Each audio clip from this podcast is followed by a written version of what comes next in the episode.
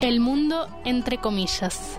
Una cita con la cita textual. Entrevistas, relatos. En el fondo, siempre es más interesante escuchar a un, a un escritor si lo entrevistan en la radio. Poesía. Eh, en la medida en que las pausas, confesiones, las equivocaciones, declaraciones, su, su respiración, to, todo eso es una cosa mucho más, más viva, una, una presencia más convincente. El mundo entre comillas. Desagradablemente sentimental. Un estoy muy sensible. El mundo entre Ahora, cuando comillas. escribo, trato de Todo No. entre de comillas. tener cierto pudor, ¿no? Como escribo por medio de símbolos, y nunca me confieso directamente, la gente supone que esa álgebra corresponde a El mundo entre comillas. En el aire de la radio. El mundo entre comillas. Historias, entrevistas, desde las palabras, literatura del siglo XX, Te voy a decir algo que se conoce muy poco. ¿no? documentales, textos, Creo que nadie conoce eso. ¿no? La CIA se presentó en mi casa. declaraciones, Eso estoy seguro. confesiones. Disfrazada de periodistas. Todo entre comillas. El mundo entre comillas. Sí, es una linda casa donde funciona la Federación Libertaria y Aquí comienza el mundo entre comillas. suponemos que es bastante hospitalaria porque nos gusta recibir gente. Abrimos comillas, Vamos, dos puntos. ardiente profeta de la aurora, por recónditos senderos inalámbricos, a liberar el verde caimán que tanto amo.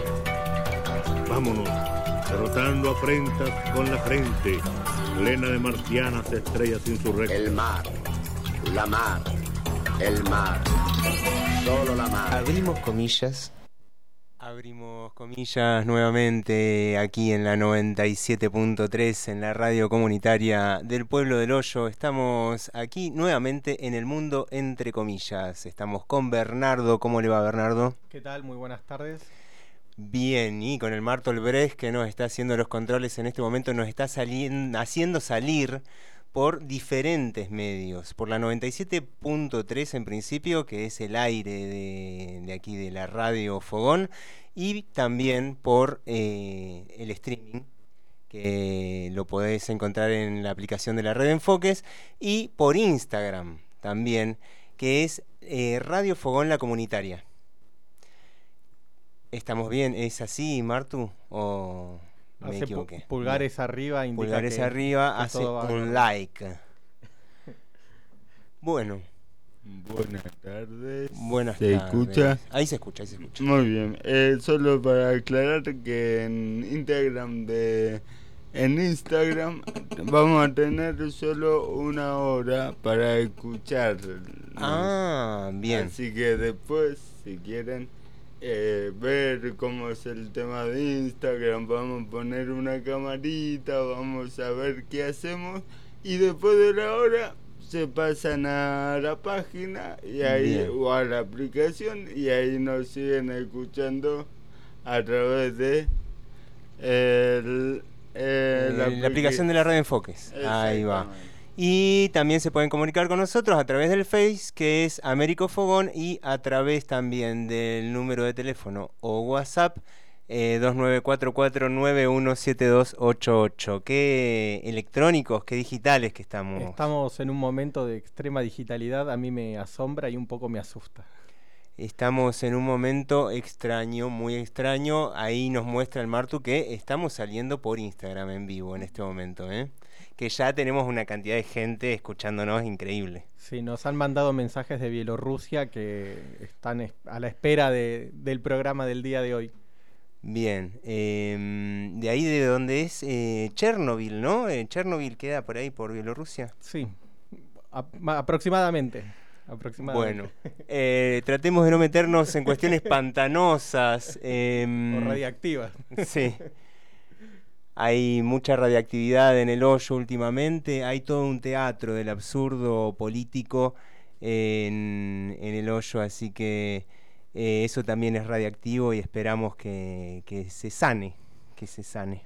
Quizás es lo absurdo de todo esto también nos convoque a resignificar a quien vamos a convocar hoy para que para que sus palabras y sus palabras citadas tengan un poco más de sentido si es que esto es posible. Si es posible el sentido, el invitado, el citado a declarar en el día de hoy es Samuel Beckett. Y en este mundo, entre comillas, 1906, citados a declarar Albert Hoffman, Albert Hoffman, Samuel Beckett, Samuel Beckett, Samuel Beckett, Albert Hoffman, sin razón, a este mundo, salir a este mundo, este mundo consiste Irracionalidad. insignificante antes de tiempo en un lugar olvidado por Dios. ¿Qué? ¿Nena? Sí, una nena pequeñita, Bicicleta. insignificante a este 60. ¿Qué? Bebe solo. ¿60? ¿70? Uf, quema, fornica, revienta. el lenguaje, la materia, 70, vagabundeando por un campo, mirando sin objeto fijamente las primas. Hacer una pelota, unos pocos pasos después, mirar, el vacío, mirar, fijar la mirada en el espacio, continuar un poco más, parar y fijar de nuevo la mirada. Y así sucesivamente, a la deriva, cuando de pronto, poco a poco, todo desapareció. Toda esa temprana luz de mañana brilla. El absurdo, Y ella se encontró a sí misma en el... la locura, ¿Quién? No. Ella. pupilas dilatadas, Se encontró a sí misma en la oscuridad. Y si no eso, insensiblemente.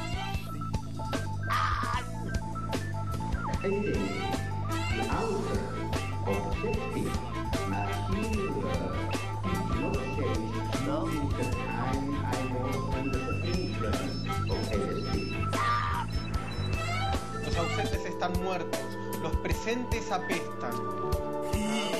Saca tus ojos, vuélvelos hacia los juncos, se enojen o los perezosos. el infinito, No vale la pena. Está el viento y el insomnio. citados a declarar Albert Hoffman, Albert Hoffman, Samuel Beckett, Samuel Beckett, Samuel Beckett,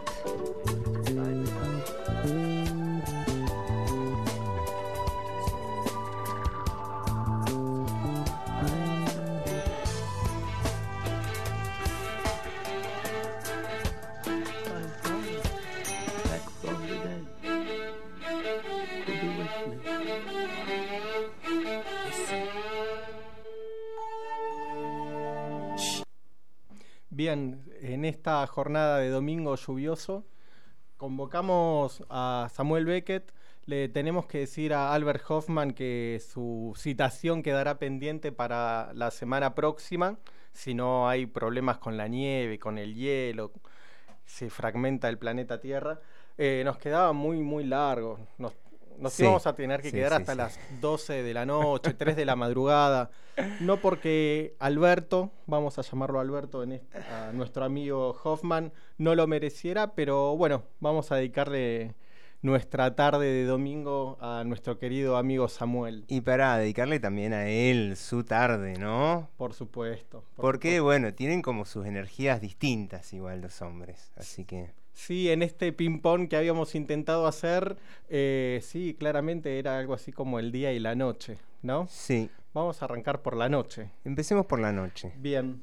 Esta noche que está representada en el nombre de Samuel Beckett, decimos Samuel por comodidad, porque a nosotros siempre el nombre Samuel nos trae un nombre bíblico de, de recuerdo. Pero Samuel, para hacer justicia, se escribe Samuel, se produce Samuel. Nosotros sabemos que tenemos amplios domini- dominios de muchas lenguas, menos la propia. Eh, Eh, de, a mí déjame decirle Samuel, ¿eh? Samuel Beckett nace en Dublín, ¿sí? El 13 de abril de 1906.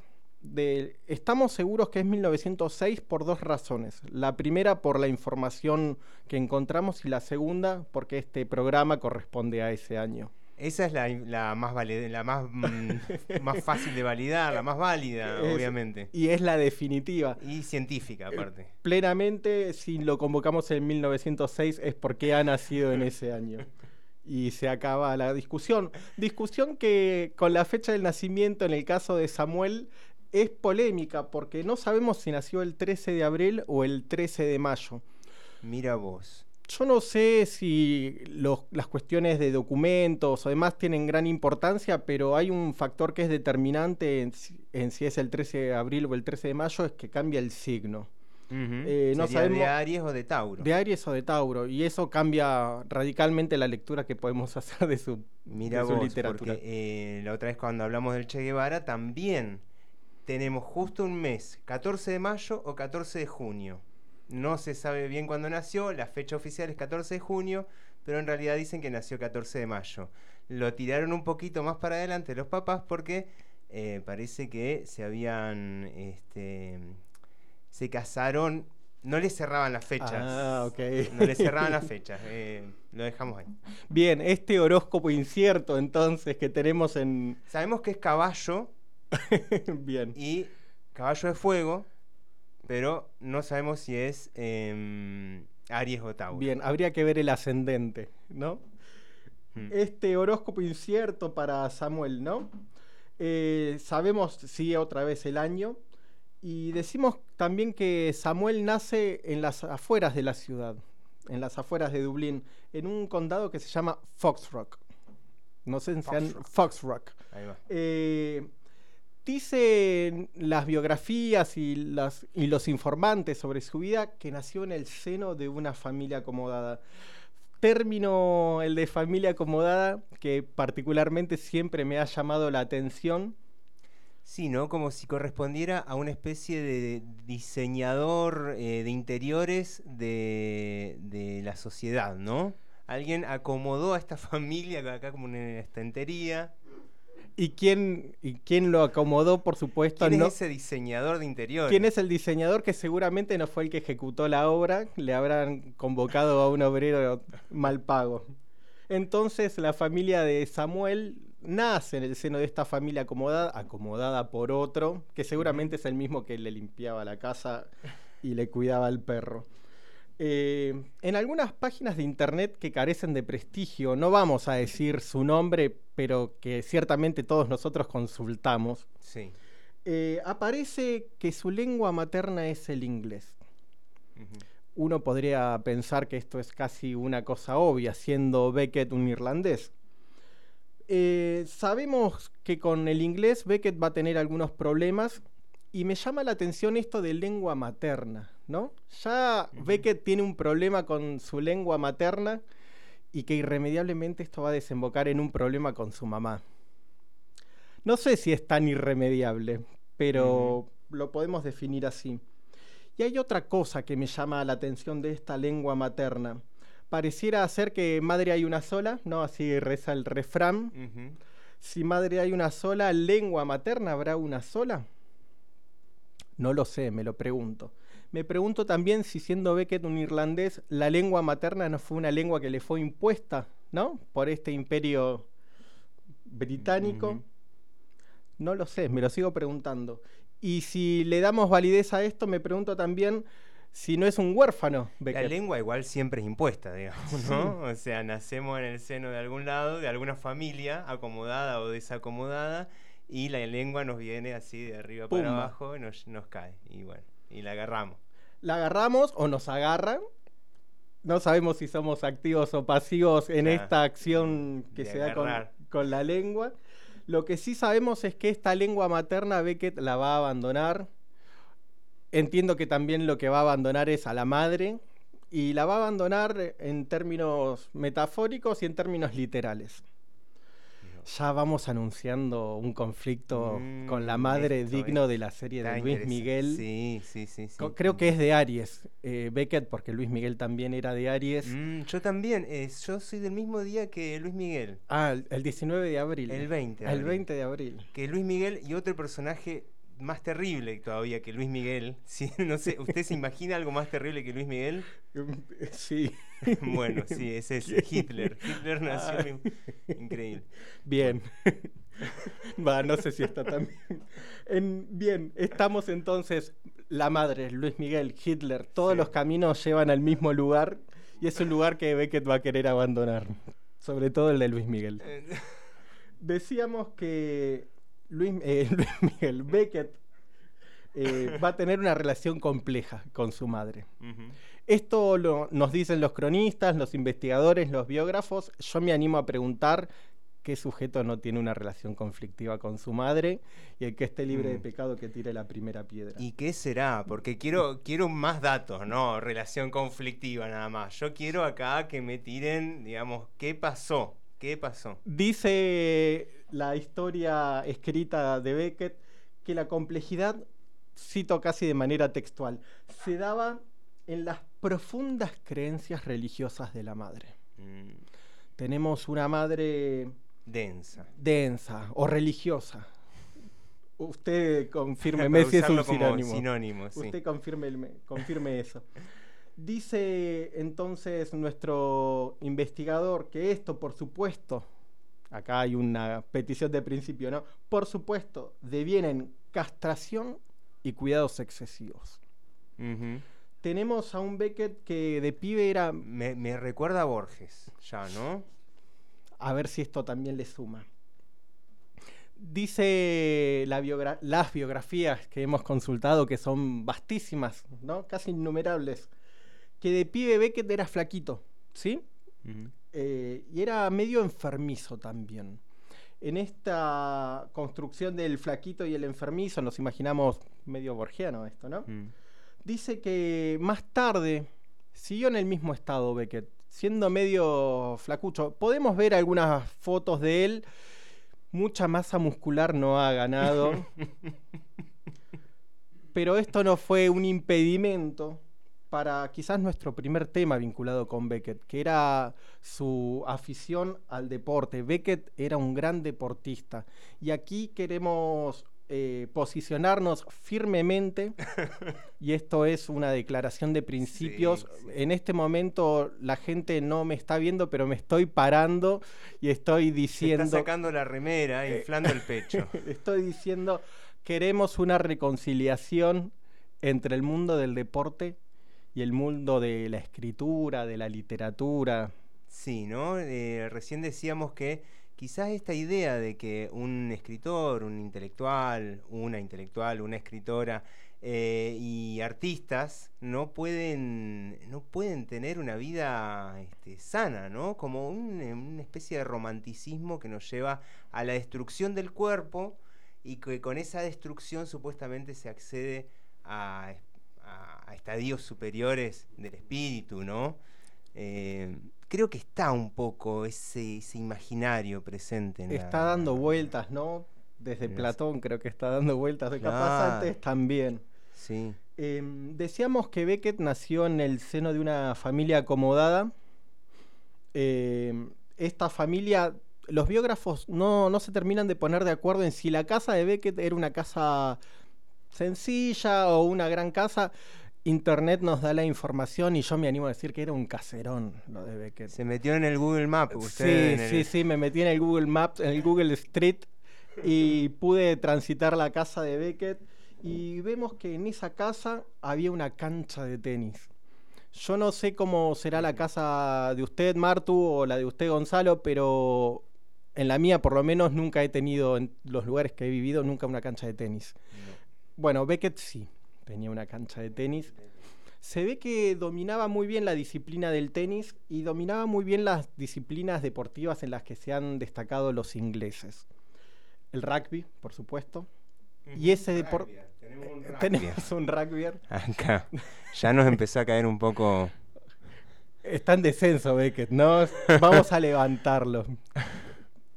Tenemos un Beckett rugby entonces y un Beckett que se destacó profundamente en ese deporte tan inglés que es el cricket, que es como ¿Qué es el cricket? Está al borde de ser deporte eso, digamos. Nunca vi a un criquetero, no sé si será así, que se mueva mucho, digamos, ¿no? Está bien. No necesariamente en el deporte hay que moverse tampoco. Ese es un prejuicio mío, ¿no? Sí. Bueno, hay una revista especializada del cricket, no me acuerdo el nombre en este momento, supongamos que se llama World Cricket, ¿no? El cri- Cricket manía. Cricket Manía. Algo así como la revista El Gráfico del Cricket. y se jactaban los aficionados a este deporte y los miembros de la redacción de esta revista que Beckett fue el único premio Nobel, ganó un premio Nobel, Que accedió a esta revista. Así que, bueno, felicitaciones para Beckett, felici- felicitaciones para esta revista que tiene entre sus miembros o sus fotografiados o lo que fuere a un, a un Nobel. Y felicitaciones al cricket que le ha dado tantas alegrías a nuestro participante. Mire, para em, tratar de eh, esto, ¿no? Como de llevar em, un- tranquilidad a la gente que se dedica a escribir y también hace algún deporte, eh, tengo acá una lista de em, escritores y escritoras deportistas. Eh, a ver si les suena Haruki Murakami. Sí, está medio en boga. Está en Sí, boga. sí, Eh, sí. Escritor de cuentos, novela, japonés. Eh, maratonista. Bien. Maratonista. Jack Kerouac. Bien. eh. Generación Beat. Sí. 1950 y pico. Automovilismo. Descontrol total. Automovilismo podría ser. Pero no, fútbol americano. Ah, Pareció al rugby también, ¿no? Lo veo medio rugby era Jack Kerouac. Tolkien. ¿A qué jugaba Tolkien? Me ha sorprendido, eh, me, dejó atónito. Tolkien jugaba al tenis. De hecho, a los 40 años parece que se lesionó, se lesionó jugando un tobillo jugando al tenis.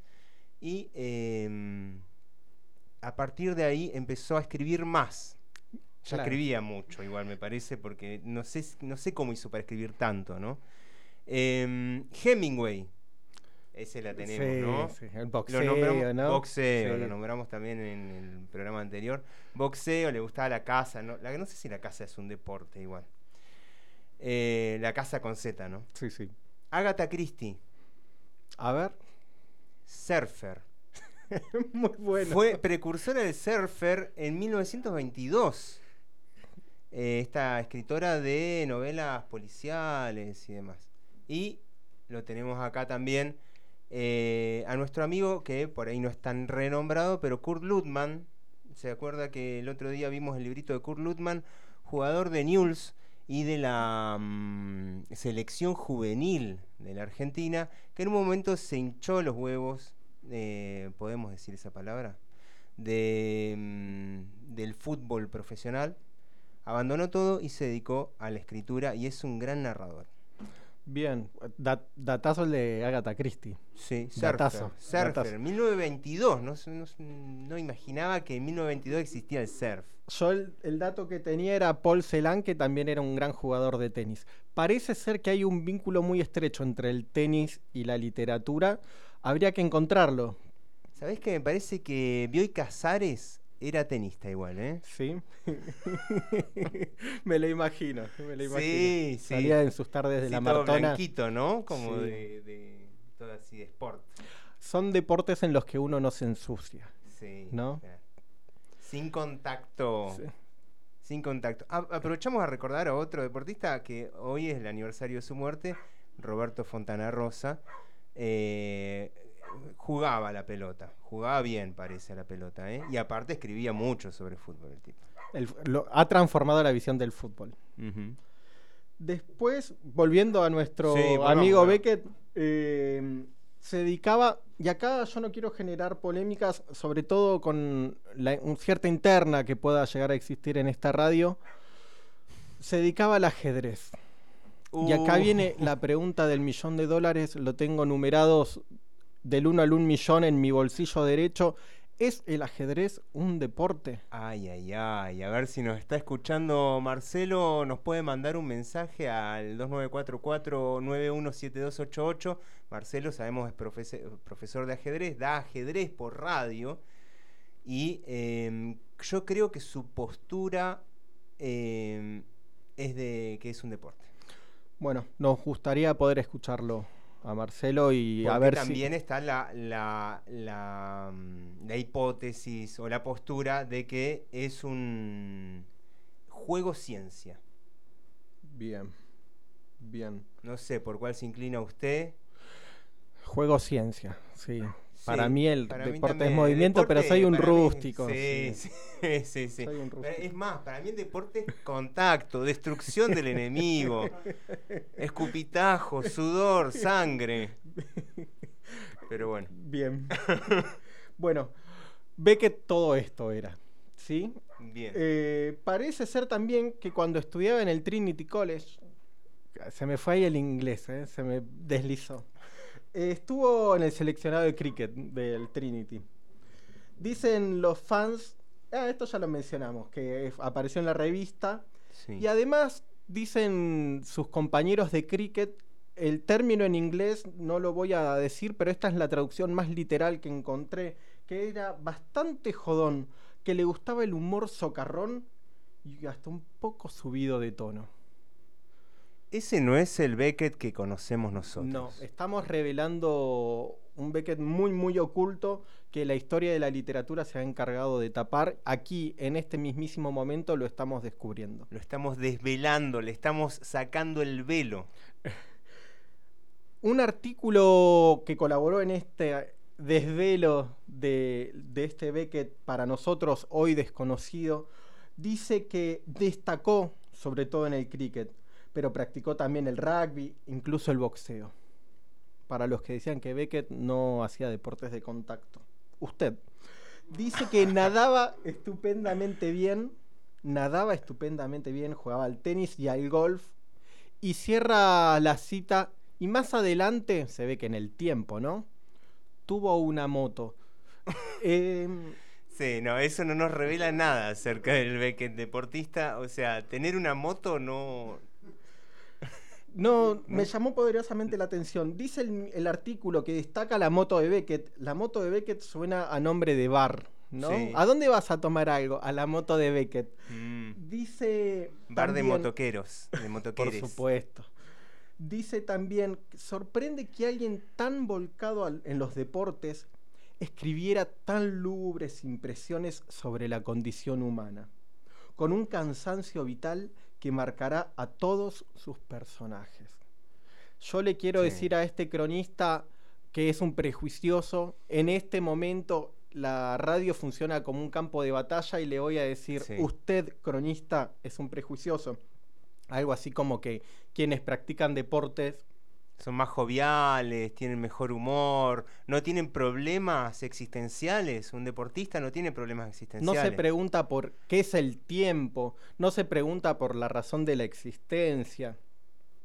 Del mismo modo que aquellos que se preguntan por la razón del vivir, cuál es el sentido de la humanidad, hacia dónde vamos nosotros como humanidad, no pueden practicar deportes. Declaramos aquí en el mundo entre comillas que esto es una aberración y vamos a hermanar el mundo de la literatura y del deporte en un abrazo fraternal. Dice también, eh, queremos salir de este lugar común, ¿no? Queremos decir que nos, imag- nos imaginamos a Beckett eh, sabiendo que se estaba por retirar del cricket Mm, o que se estaba por retirar del tenis. Uno sabe cuándo es el último partido, ¿no? mm. Hay algo que nos dice, este es mi último partido. Y ve que nos imaginamos que supo. Y lo vemos acongojado, ¿sí? Vemos que eso que lo salvó de chicos, ¿no? De ese flaquito, de ese flaquito que era medio enfermizo, que lo salvó de la vieja esa que tenía como madre Mm. religiosa chupasirios, ya no va a estar más, ¿no? Este deporte que lo salvó ya no va a estar más porque ya no puede y vemos su mirada perdida allá mirando el futuro, su mirada perdida de futuro extenista.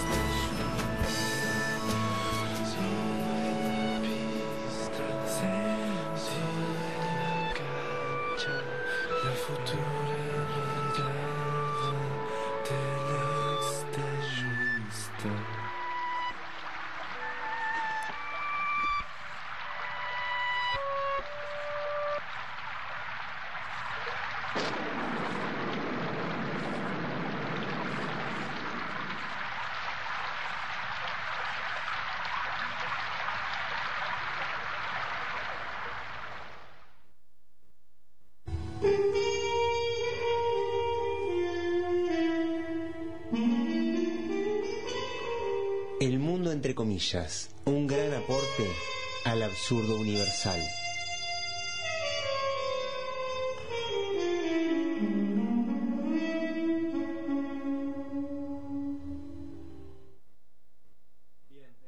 este domingo lluvioso eh, o muy nublado.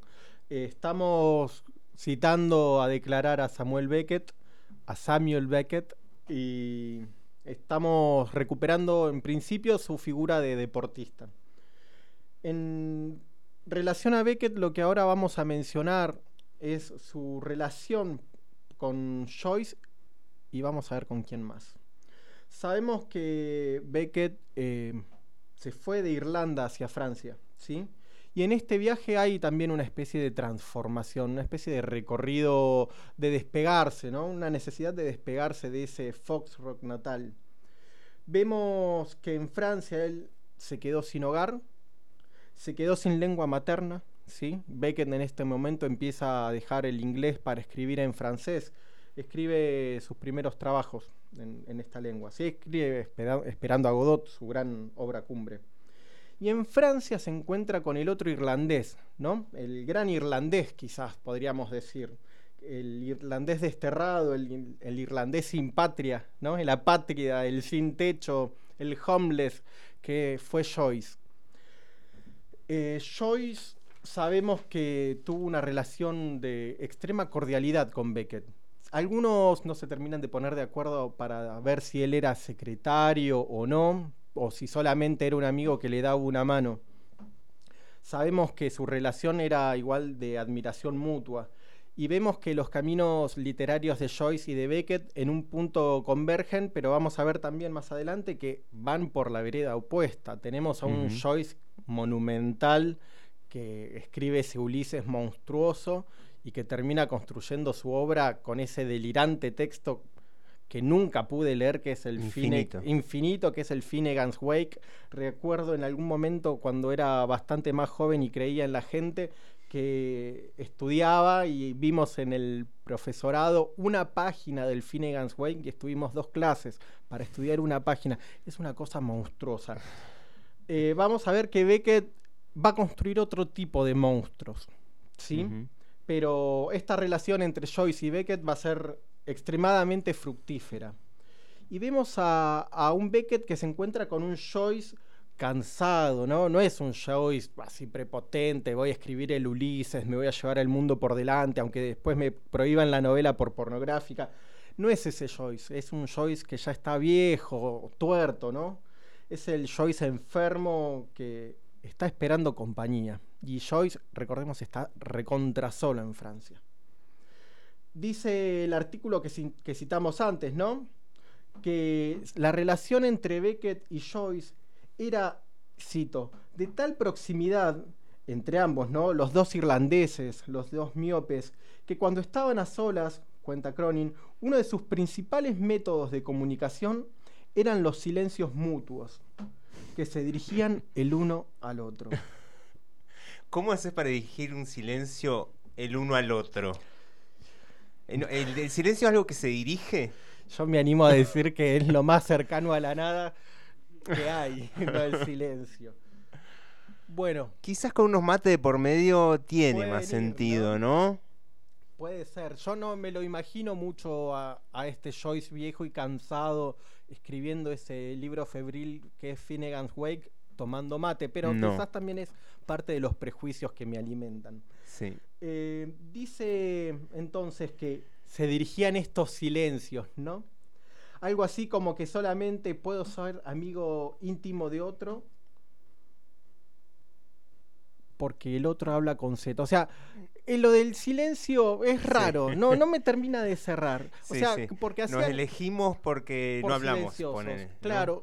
O sea, alguien me ha elegido a mí porque hablo con Z, a Cortázar lo han elegido porque habla con la R, ¿no? Bien, agradezco entonces la Z que no me la voy a poder sacar de encima. O por ser miope, ¿no? O por El ser tema- miope. ¿Qué onda? ¿Qué, O ser hincha de Racing. Necesito otro miope eh, para ser mi amigo. Voy a poner un, un mensaje, un, un flyer. Necesito miopes para entablar amistad. Vemos entonces que nuestro cronista está cargadísimo de prejuicios y que tiene un concepto Tiene de, problemas, ¿eh? un concepto de la amistad bastante ligero.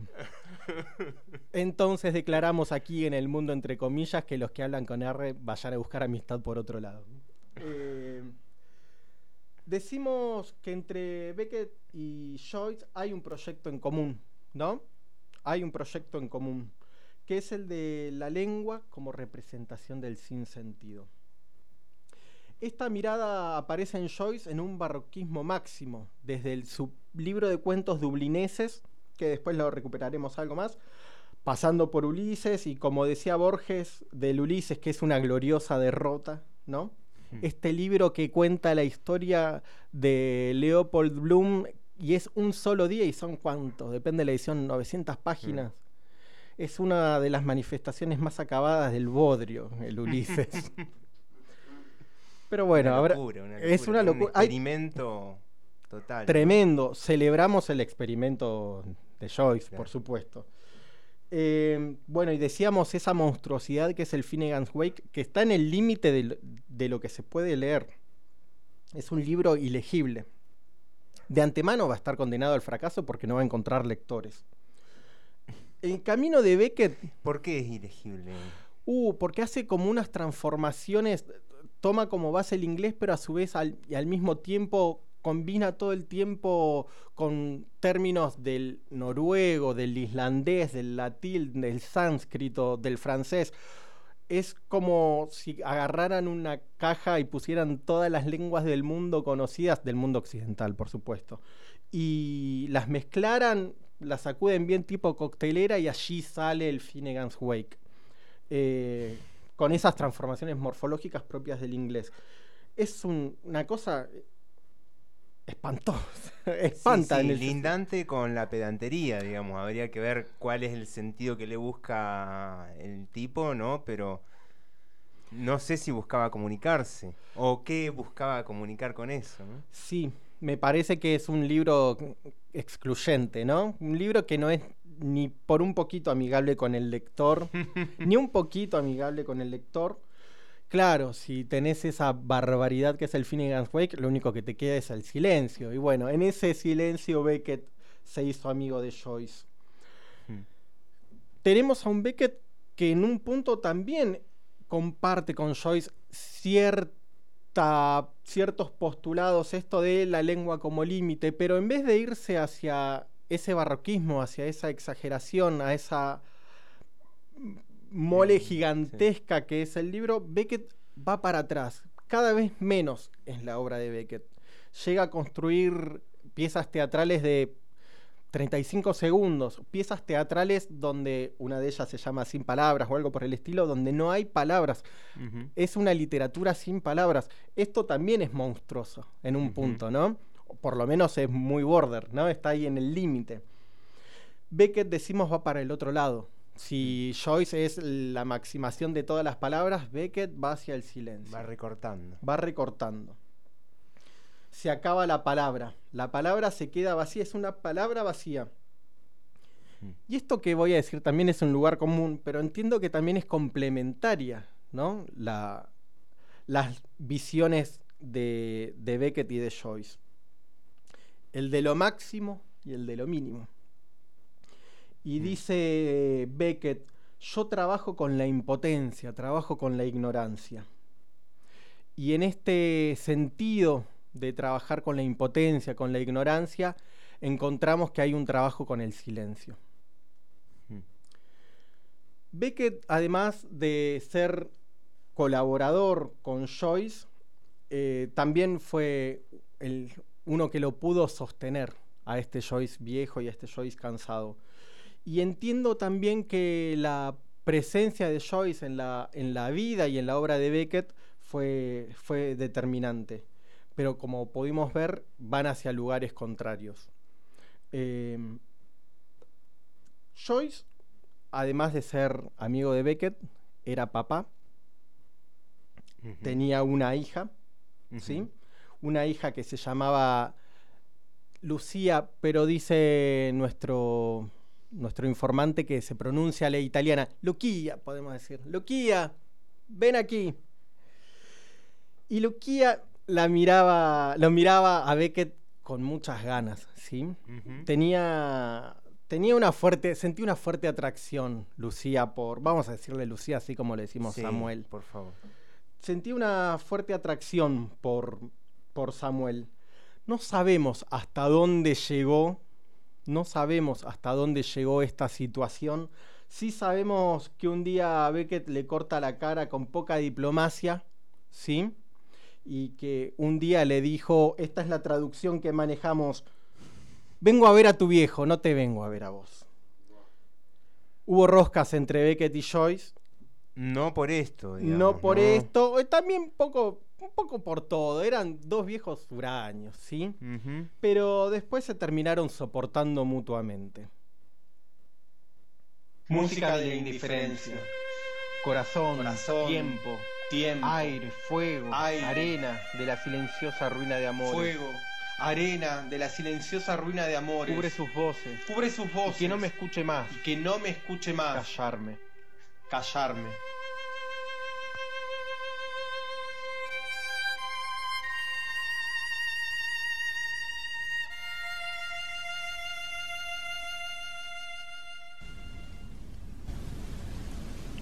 When did we three last meet? ¿Cuándo fue nuestro último encuentro? Vamos a callarnos.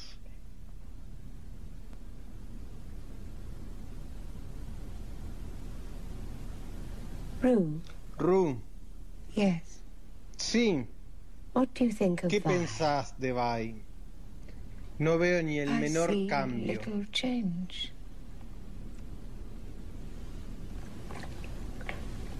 Oh, Uf, ¿acaso no se da cuenta God grant no. que Dios no lo permita?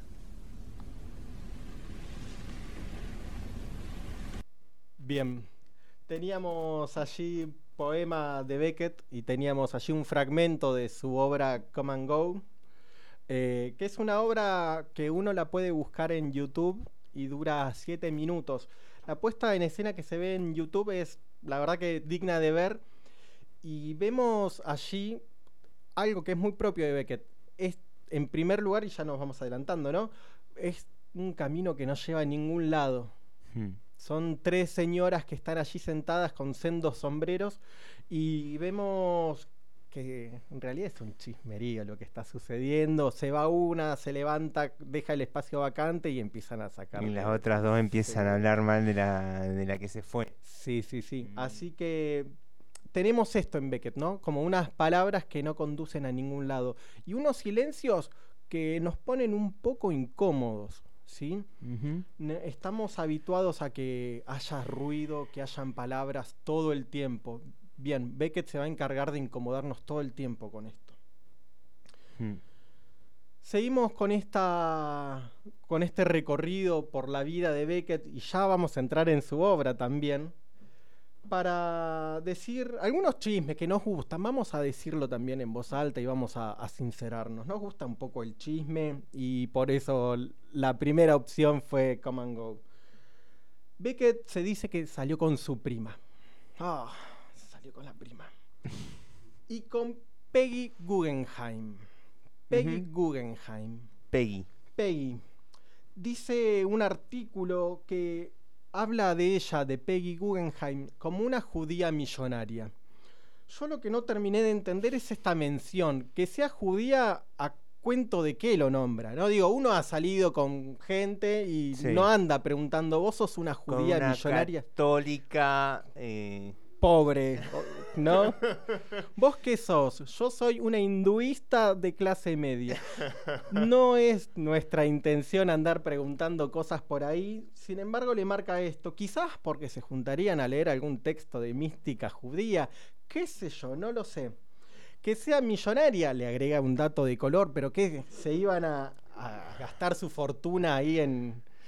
Con, a gastarse en unos tragos. Digo, Peggy, vamos a tomar unas copas. Estos cronistas que nos elegimos son, Son tremendos. tremendos. Es el mismo, debo confesar, es el mismo del de la moto. Estaba en cualquiera. Estaba en cualquiera y peor nosotros que lo seguimos a él. Bien, no sabemos si Beckett y Guggenheim, que es la del. Hay una fundación, un museo, un museo, ¿no? En Francia, el Guggenheim. Bueno, me parece que sí, una fundación. Algo así como. Bueno, la familia Guggenheim tiene muchos morlacos y los pone en el Ah, arte. Entiendo entonces que esta relación con Peggy quizás fue una inversión en el mundo del arte. Eh, bien. Era mecenas, quizás, la chica también, Quizás. aparte de novia. Quizás. Eh, bueno, no sabemos si se iban a los caballos, quizás se haya encontrado con Tuñón, no sé si nos daban lo- los Ah, números, pero ah, nos dan los números, nos dan los por números. ahí. El- los caballos es una pasión que une al mundo.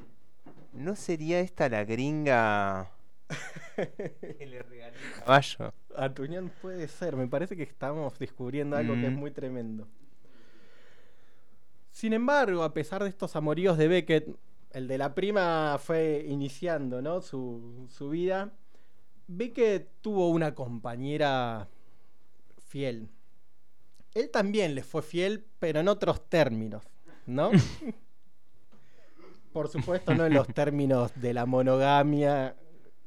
No es necesario. No. No. ¿Quién Al fue- menos para, Al para menos Beckett. para Beckett, yo declaro mi monogamia en este, en este micrófono. Dice nuestro biógrafo que su compañera de vida fue, permítanme el francés, Suzanne de Chabot Dusmenil, seis años mayor que él. Suzanne, por supuesto, como lo conoce a Beckett, no en el mundo de los caballos, sino en el mundo del tenis. Se ve que estaban jugando un partido de dobles mixtos y si hay algo que invita al dobles mixtos es a- al amor. Eh, a principios del año 20, no me están cerrando algunas cuentas, pero bueno, después de ese partido de dobles habrán ido a tomar algo, capaz que pagaba la misma Peggy, pero bueno, eso eh, corre, corre por mi cuenta. Se unirían tiempo después. Se unirían, entiendo que se casaron. Eh, se casaron bastante después, sí. Eh, Es varios, es muchos años. Es ambiguo este verbo unirían, ¿no? Sí, no sabemos para dónde la quiere llevar el cronista acá. No, yo tampoco, tengo- tiendo a pensar lo peor. Dice el cronista que como Beckett, Susan era austera. No Bien. sé qué entiende por austeridad, pero bueno, dice reacia a la fama. Bien. Eh, en sus tortuosos, cito, en sus tortuosos intentos por conseguir una editorial para sus primeras obras, Susan fue fundamental.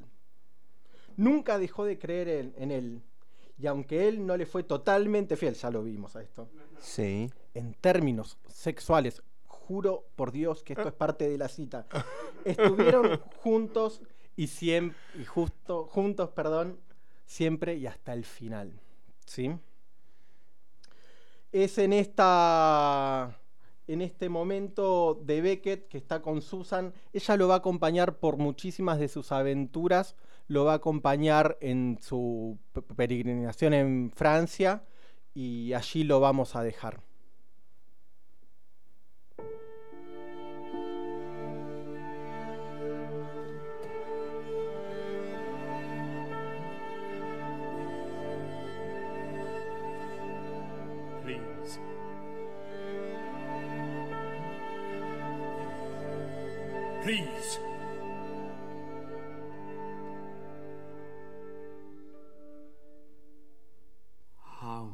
Longer pent up here in the dark? With you.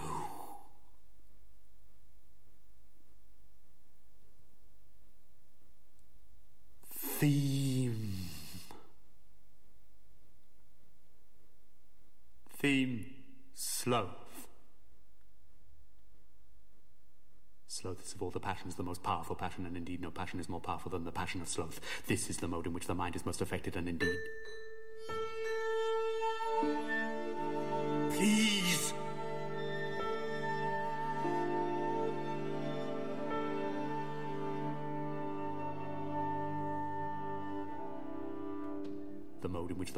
Affected, and indeed in no mode is the mind more affected than in this. By passion, we are to understand a movement of the soul, pursuing or fleeing real or imagined pleasure or pain, pleasure or pain, real or imagined pleasure or pain. Of all these movements, and who can number them? Of all these movements, and they are legion. Sloth is the most urgent, and indeed by no movement is the soul more urged than by this, by this, by this, to and from. By no movement the soul more urged than by this, to and from.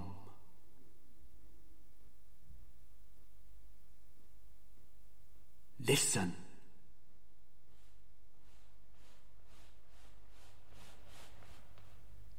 At last.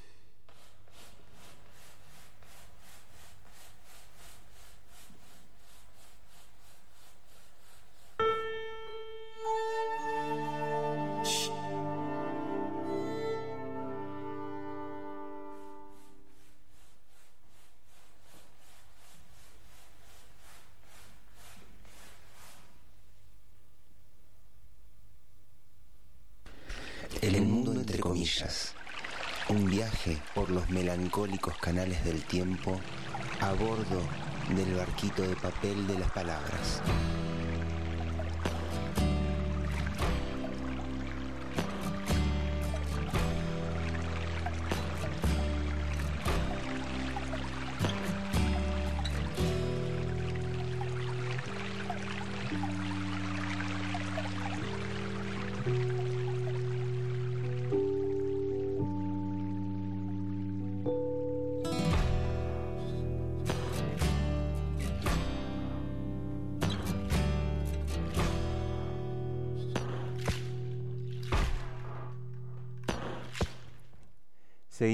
Aquí en la 97.3, radio comunitaria del pueblo del Hoyo. Son las 6 de la tarde en punto ya y nos quedan 3 minutos nada más en Instagram. Así que eh, si se te corta la transmisión en Instagram, bajate eh, ya mismo la aplicación de la red Enfoques y nos vas a poder seguir escuchando por ahí. Nos han llegado, ¿cómo? ¿Nos sintonizás?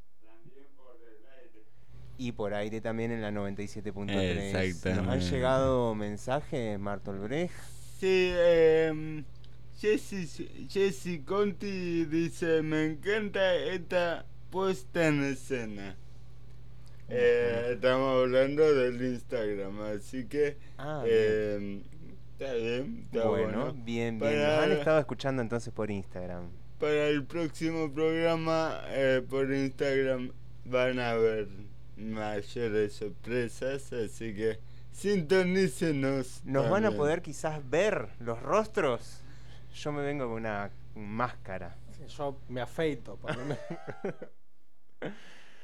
Bueno, seguimos, seguimos con, con el amigo Beckett, con el, el amigo Samuel. Samuel, Samuel le dicen allí, pero nosotros repetimos, le decimos Samuel. Y hablar de Beckett en la literatura, aunque a él le haya costado sangre y haya renegado como un perro, lo vamos a vincular con lo absurdo. Pero él, e- él es renegón, digamos, porque fue, o sea, si no querés que te vinculen con lo absurdo, escribite una novela tipo, no sé, Don Segundo Sombra, qué sé yo, ¿no? Claro. Bueno, era un renegón Beckett, renegó de Irlanda, renegó del inglés, renegó del absurdo, De su madre, de su madre. Sí, era un renegado. de la monogamia. De la mon- renegó de la monogamia. Nunca renegó del cricket ni del tenis. Em, si pensamos en lo, en lo absurdo, pensamos claramente en una cosa que no tiene sentido y tenemos que pensar también en qué momento Mm. ubicamos est- esta cuestión. Mm. Europa salió de la Segunda Guerra Mundial, todo lo destruida, aniquilada económicamente, pero sobre todo aniquilada humanamente. la humanidad que tenía un destino y un camino prefijado de gloria y de, y de luz. Y de progreso, y de ¿no? progreso. Esas ideas. El progreso fueron bombas atómicas, campos de concentración, ese cartel tan tremendo de Auschwitz que decía el trabajo libera, ¿no? Bueno, no, no, el trabajo no nos libera, no, lo, no liberó a esa cantidad de gente que murió. El mundo carece de sentido y en este sinsentido es lo que lo que va a traducirse con este término de lo absurdo, ¿no? Eh, ¿Qué es lo que no tiene sentido entonces? Empecemos, vamos a empezar así como a enumerar tipo ping-pong. La vida no tiene sentido. El proyecto moderno, la familia, Hmm, claro. la religión, la patria, la lengua materna, La moral. la moral, se nos cayó todo. ¿Sí? Dice, perdón mi francés, Camus. Camus, dice, repitamos. Otro Alberto. Otro Alberto, ¿no? Sí, recordemos que la semana que viene vamos a, a convocar a Alberto Hoffman eh, para darle un poco de luz, a ver si este absurdo puede ser resignificado. Me parece que este orden estuvo bien. Sí, estuvo está bueno, bien. está bueno. Dice, repitámoslo, nada de esto tiene sentido real. En el camino de esta libertad hay que hacer todavía un progreso. El último esfuerzo de estos, de estos espíritus próximos, creadores o conquistadores, consiste en saber liberarse también de sus empresas. Repito, liberarse también de sus empresas, no como la familia Macri, ¿no? No se refiere a ese tipo de empresas, sino como a los emprendimientos de nuestra propia vida. Dice, en llegar a admitir que la obra misma, bien sea conquista, amor, creación, puede no ser. En consumar así la inutilidad profunda de toda su vida espiritual. Leer esto un domingo a la tarde de un domingo papito lluvioso querido, es Estamos, están subiendo, acá tenemos el, eh, las estadísticas de suicidios de- en el hoyo, han subido exponencialmente en el hoyo y en la comarca. ¿eh? Bien, nos hacemos responsables de ello. Tenemos un camión con, con flores ahí para las familias. Este, esta visión de este domingo lluvioso, juro por Dios que vamos a tratar de levantar esto. Vamos a dejar nuestra vida en el intento. Esta visión, decíamos que en un primer momento es pesimista, no sé si se han dado cuenta que es pesimista. En realidad nos libera. Y alguien podría preguntarse, con justicia me animo, yo estoy en mi casa, es un domingo lluvioso, ¿en qué, me- en qué medida libera este pesimismo? Y libera en el sentido de que ya no hay nada que perder. Entonces, como no hay nada que perder, no hay nada. Entonces no hay nada que te limite, por decirlo de alguna forma. Estamos no hay proyecto. no hay no hay proyecto. futuro. No hay futuro. eh, después esto también va a ser resignificado en la música, ¿no? Este, no hay futuro de los Sex Pistols, por ejemplo. Y claro, ya. ¿No? Vamos a terminar de destruir todo para construir algo nuevo, porque este es un mundo viejo que se está cayendo a pedazos. Insisto, ¿en qué medida esto es positivo, nos puede alegrar este domingo? En el sentido en que de estas ruinas esperemos que surja una humanidad mejor. No queremos ser esta humanidad, ¿no? Bueno, la tenemos que destruir antes. Dice un cronista que no es el mismo, pero no tengo su nombre apuntado, que el amargo ciorán, por ejemplo, el amargo ciorán no es una bebida santiagueña ni santafesina, ¿no? Que fue su amigo, según dice en París, lo describe a Beckett, ¿no? Ref- reformulo porque quedó trunco esto. Cioran, Sí. amigo de Beckett, dice, describiéndolo solo, leyendo y escribiendo en una mesa apartada en La Coupole, cortés e intimidante. Samuel Beckett es una presencia enjuta e impresionante, con furibunda mirada. Mm. Hay dos palabras que acá me hacen mucho ruido, enjuta y furibunda. Creo que este autor estaba buscando alguna oración para usarlas, ¿no? Le dijo a su esposa, voy a utilizar la palabra enjuta. Hoy en- la tengo acá, esta palabra, la tengo que meter en algún lado. Sí. Y furibunda también. Enjuto que a mí me suena como una persona así como enfurruñada, ¿no? que también es una palabra. Sí, sí. Pero como metido para adentro, ¿no? Una Sí, así como de entrecejo fruncido, ¿no? La esposa le dijo a que no, y él le dijo a que sí, dos palabras en una misma oración. Una- Beckett. Beckett es una persona enjuta e impre- e impresionante, con furibunda mirada. Furibunda mirada. Habla con concisión como sus personajes, con dolorosa indecisión, temerosa de expresarse con palabras, consciente de que no hablar no es más que otro modo de levantar polvo. Esto lo decía Israel Schenker, el periodista de, De de que no hablar es otro modo de levantar polvo. Sí. No hablar es otro modo de levantar polvo. y tenía conciencia de ello, decía Samuel, Samuel no, Israel Schenker. Se me mezclan aquí los nombres semíticos. Eh, esto, más allá de... En de- ese sentido, también hablar, hablar para Beckett es eh, de alguna manera solo levantar polvo, ¿no? En el sentido de levantar polvareda, ¿no? De que al fin y al cabo es solo eso, polvareda, no hay, no hay nada muy sólido detrás del lenguaje. no hay nada, ¿no? No hay nada, justamente eso. Y este, esta polvareda, este hablar que no dice nada, que no lleva a ningún lado, que levanta polvo, eh, lo vemos en su obra más famosa, ¿no? Que es Esperando a Godot. Estos dos muchachos, eh, Valentín, se me fueron los nombres, y ¿cómo era el otro? Em, Bueno, Vladimir, ¿qué Valentín? Vladimir, me confundí de ruso. Eh, Vladimir y Estragón, ¿no? Vladimir Estragón. Que están allí esperando en un costado de un camino, ¿no? Parece cierta canción de la renga eso. Están allí al costado del camino, abajo de un árbol, esperando a Godot. Fumando. No, esa parte no. eh, le convidé una rama, esa No. parte. Pero sí estaban abajo de una De- rama, abajo de sí, un árbol, ¿no? Abajo de un árbol. eh, están esperando los, lo- las charlas que tienen entre ellos son de diversas cosas, pero nunca se llega a ningún lado. Se mezclan los temas, nunca se cierran. Eh, aparece un personaje que es eh, Pozzo. Pozzo. Pozzo, ¿no? Tenemos algo hoy con Italia, ¿no? Teni- lo ten- la teníamos a Sí. Luquilla, esta hija de Sí. Joyce, que lo pretendía Beckett, que tuvo algunas dificultades psiquiátricas. Y ahora lo tenemos a Pozzo, que no tiene que ver tampoco con las vainillas. No. La- Y Lucky también, Y ¿no? lo tenemos a Lucky. Lucky que tampoco tiene que ver con Lucky Strike. No, no, no. Bien. Y nada de afortunado tenía tampoco este Lucky, si nos permitimos así un juego de traducciones.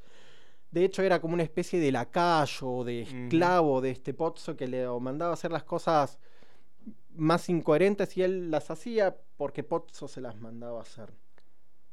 Sí, hay una tendencia, un- uno tiende a, a generar en estos personajes símbolos, ¿no? Todo el tiempo. Sí. Vemos. Nos preguntamos quién es Godot. Nos preguntamos qué representan estos otros dos personajes también, ¿no? que representa este Vladimir y este Estragón, que son como una especie de, de mendigos, ¿no?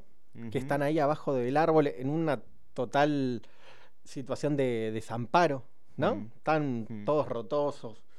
Eh, este Pozzo, que es un déspota.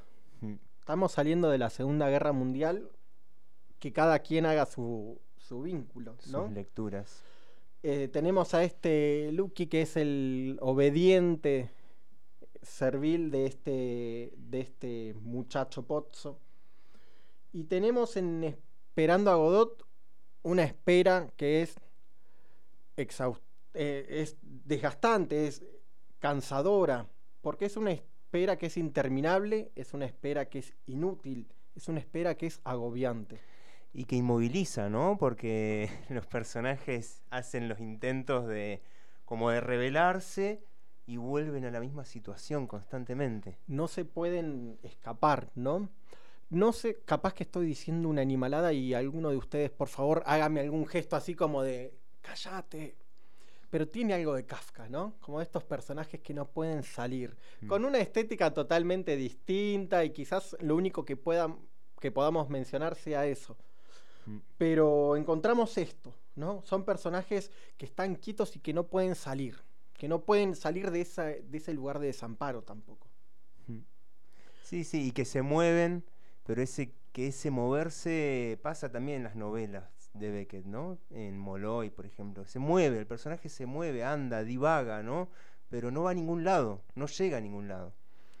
No, y si pensamos en ciertos simbolismos de, los viajes y del movimiento, el que se mueve, eh, se mueve para transformarse. Estos personajes no se transforman en nada y siguen en la misma quietud.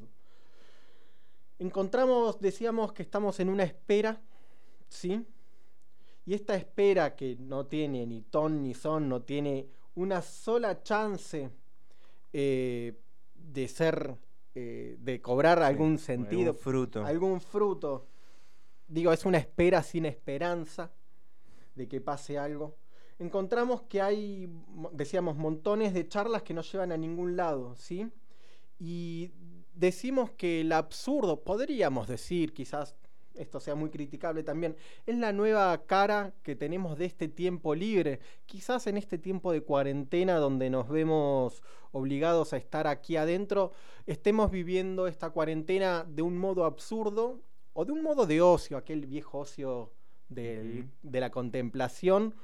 Pero me da la sensación que dadas las condiciones en las que estamos, estamos en un tiempo absurdo, ¿no? En un tiempo de quietud, una quietud que nos está paralizando. Hoy es domingo a la tarde. Tenemos que salir de este lugar. Decíamos que esperamos, eh, vemos en Esperando a Godot eh, una de las formas más tremendas del absurdo, ¿sí? Al punto de que es casi imposible de leer si uno quiere encontrar sentido. Si uno está acostumbrado a ciertas lecturas de va a pasar esto, esto va a conducir a algún lugar, Mm. Esperando a Godot la abandonamos en la página 12. Em, De todas maneras, hay humor ahí, ¿eh? Es para reírse mucho igual, Esperando a Godot y varias de estas obras del teatro del absurdo, aunque no le gustara eh, el término teatro del absurdo a, a Beckett, eh, también en Ionesco, por ejemplo, hay un humor muy desopilante, muy es, bueno. es como un chorro de ácido, ¿no? Sí, sí, sí, alucinante. Quizás tenga que ver con aquella descripción inicial que mencionábamos de este humor negro. No decía humor negro, esto lo agrego ahora, pero Mm. es una especie de humor negro, ¿no? Sí. De burlarse de, de la catástrofe humana. Claro, y de que el absurdo, eh, digamos, el, el- el humor, la risa tiene que ver con situaciones inesperadas, ¿no? Cuando esas charlas que no tienen ningún tipo de sentido en un momento, te hace reír.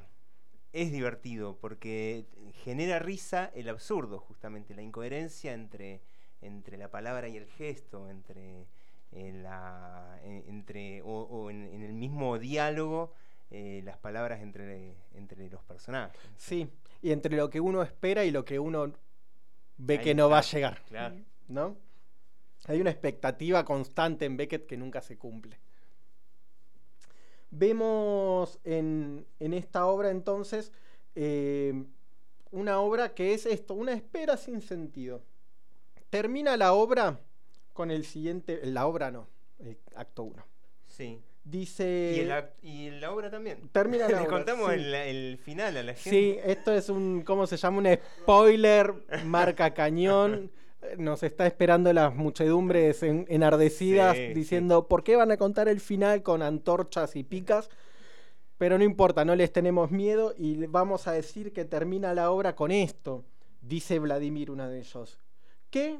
¿Nos vamos? Sí, vámonos. Termina con un comentario, una didascalia, una acotación que dice, no se mueven. ¿El señor Alberto? Soy yo. ¿Qué quieres? Acércate. Te han dicho que te acerques. ¿Qué pasa? El señor Godot Ay, me... Sí, claro, claro, claro, acércate. Te han dicho que te acerques. ¿Por qué llegas tan tarde? ¿Traes un mensaje del señor Godot? Sí, señor. Pues dilo. ¿Por qué llegas tan tarde? Déjale en paz. Déjame tranquilo. Ey, ey. ¿Sabes qué hora es? No es culpa mía, señor. Quizás sea mía. Tenía miedo, señor. ¿Miedo de qué? ¿De nosotros? Contesta.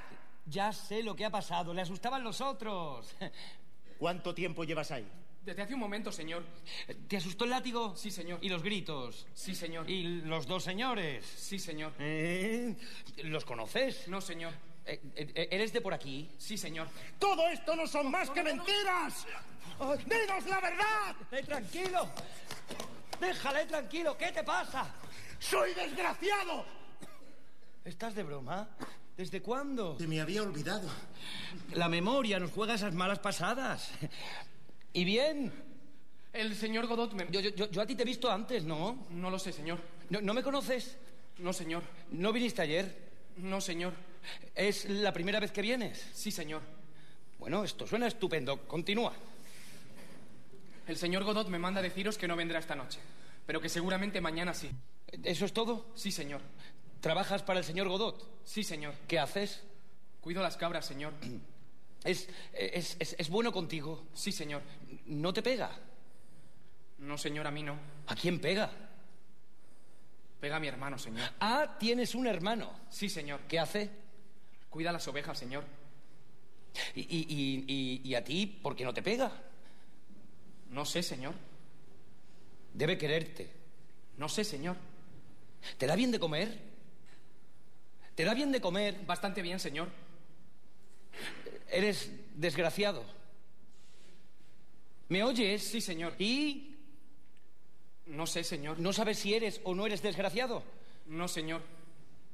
Igual que yo. ¿Dónde duermes? En el granero, señor. ¿Con tu hermano? Sí, señor. En la paja. Sí, señor. Bueno, vete. ¿Qué tengo que decirle al señor Godot, señor? D- Dile. Dile que nos has visto. Nos has visto bien, ¿verdad? Sí, señor.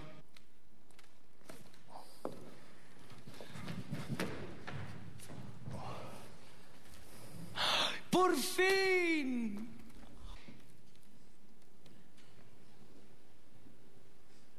¿Qué haces? Contemplo la luna, como tú. Me, me- me refiero a tus zapatos. Los he dejado ahí. Otro vendrá tan, tan como yo, pero calzará un número menor y harán su felicidad. Pero no puedes ir descalzo. Jesús lo hizo. ¿Jesús? ¿Y a qué viene eso? No, pretenderás compararte con él. Lo he hecho durante toda mi vida. Pero allí hacía calor, hacía buen tiempo. Sí, también te crucificaban a la mínima. Oh, A- Aquí ya no tenemos nada que hacer. Ni en ningún sitio. Vamos, Gogo, mañana todo irá mejor. ¿Por qué? ¿No has oído lo que ha dicho el chaval? No. Ha dicho que mañana Godot viene seguro. No tienes nada que decir. Entonces no hay más remedio que esperar aquí. Estás loco, tenemos que buscar un refugio. ¡Vamos! ¡Qué pena no tener un trozo de cuerda! Sí, ven, empieza a hacer frío, vamos. Recuerda que mañana traigo una cuerda. Sí, ven. ¿Cuánto tiempo llevamos juntos? No sé, quizá 20 años. ¿Recuerdas cuando me tiré al río Durán? Sí, estábamos trabajando en la vendimia. Me rescataste. Ay, todo eso ya está pasado, muerto y enterrado. Mis ropas se secaron al sol. No pienses más, venga, vamos. Espera. Tengo frío. Juntos si no hubiésemos hecho mejor quedándonos solos, cada uno por su lado. No estábamos hechos para vivir juntos. Eh, eh, Eso, eso no es seguro. No, nada es seguro. Siempre nos podemos separar si a ti te parece que así nos irá mejor. Ahora ya no vale la pena. Es cierto, ahora ya no vale la pena. Entonces, ¿qué? ¿Vamos? Vamos. Bien, vamos a ningún lado, nos quedamos aquí y nos quedamos. Eh, nos manda un mensajito Nati Arturo, dice, eh, Vladimir Estragón o cualquier ser de su poética justamente no representan nada. Bien, Eh, justamente estábamos diciendo esto, ¿no? La tendencia en la que uno cae de eh, tratar de que estos personajes se conviertan en símbolos, pero darle un sentido, ¿no? Y una razón. Decíamos cuando hablábamos de, es- de esta quietud que es la clave, ¿no? Quizás pueda ser un, como un... Ahora nos va a mandar un, un mensaje que nos va a decir, no hay claves. Bueno, te pedimos disculpas, Natalia, por estas barbaridades. Decíamos que puede ser una, una clave, vamos a decir, no la clave, una de ellas. Eh, decimos y acompañamos esto, como se suele decir, que en Esperando a Godot no pasa nada. Y hay algo que es más tremendo, no pasa nada dos veces. No pasa nada dos veces por cada uno de estos actos de la obra, ¿no? Está dividida en dos actos. Hay que hacer una obra de teatro donde no pase nada dos veces. Es una cosa tremenda, ¿no? Y que además convoque y que además nos saque una carcajada hacia una carcajada de desesperación, pero que nos podamos reír finalmente. No pasa nada en muchas de sus obras, ¿no? Ya sea porque están por morir, porque están esperando al que no va a llegar nunca, porque no se sabe qué ocurre. Y la verdad es que podemos decir que es que Beckett hizo una obra en la que no pasa nada, nunca, nadie. Para continuar en, nuestro, en nuestra travesía, si es que la palabra es justa porque implica movimiento, vamos a continuar en este, en este vagabundeo de Beckett. ¿sí? Decimos vagabundeo no porque él mismo haya sido un vagabundo, sino porque es, es un errar, ¿no? Su literatura es un errar. Beckett, ah, después de todo lo que dijimos, uno pensaría, Beckett es un, ser, es un depresivo. Para él todas las tardes son domingos, como dice la canción de Morrissey. Eh, pero encontramos que este autor, que esta figura, que este personaje, que este sujeto, que esta persona, vamos a utilizar todos esos términos, en realidad hace un acto frente a esta nada en la que él está metido. Y esta nada es una nada bastante trágica también, porque nuestro camino conduce a ese lugar, pareciera ser que nuestras acciones no tienen sentido y alguien se preguntaría, con justicia entiendo yo, si no tiene sentido, ¿para qué moverse? ¿Para qué hacer algo? Pero nos encontramos que Beckett estaba en Francia durante la Segunda Guerra Mundial, encontramos que Beckett está siendo parte de la resistencia contra la ocupación nazi en Francia y vemos que entonces hay una acción. ¿no? Si decíamos que las acciones no tienen sentido, Beckett va a ser una acción, que es ser parte de la resistencia. Decimos que en la época en la que Beckett toma carrera, ¿no? Como escritor, empieza a surgir, le publicaron Esperando a Godot, joya, éxito en Francia, se traduce al inglés, no me acuerdo si la traduce él mismo. La época que le dará el material y el desaliento es una de las más trágicas del siglo XX de por sí un siglo de tragedias, ¿no? No nos vamos a poner a enumerar, repetimos, en un domingo a la tarde porque va a ser, acaba de subir exponencialmente Sí, otra sí, vez la tasa. sí. Eh, pero es un siglo complejo el siglo XX, es un siglo choto, digámoslo así, y es el siglo que nos convoca, ¿no? Es el siglo por el que vamos a pasar año a año y Enumerando tragedias, enumerando tragedias. Pero vamos a ver si a estas tragedias les, les sacamos aunque sea una risa. Y algo de belleza, ¿no? Y algo de sentido, porque ahí también eh, está, está el tipo resistiendo al nazismo eh, y ahí es encontrar sentido también, ¿no? Sí. En medio de esa tragedia. Y en esa tragedia, y en la tragedia, me parece, que es donde también podemos decir, mezclando un poco los géneros, surge la épica. Históricamente no sé si no fue así, pero hay una épica en, la- en lo trágico. Hmm. La épica del personaje que se prende fuego aún sabiendo que va a perder. ¿Sí? Y si bien Beckett no es un escritor épico, no me animo a decir que sea un escritor épico, qué sé yo. El- Lawrence es un escritor épico, eh, Hernández es un escritor épico. Eh, Beckett no lo sé, me animo a decir que no. Pero él sí vivió épicamente, no porque haya estado con Peggy Guggenheim necesariamente, pero sí por este episodio vinculado con la resistencia. Durante su estadía en Francia, decíamos que vivió la, la ocupación nazi. Dice Beckett que preferí. pre- ¿Qué cosa dijo? Preferí, Preferí. dijo Beckett, preferí vivir en Francia en guerra que en Irlanda en paz.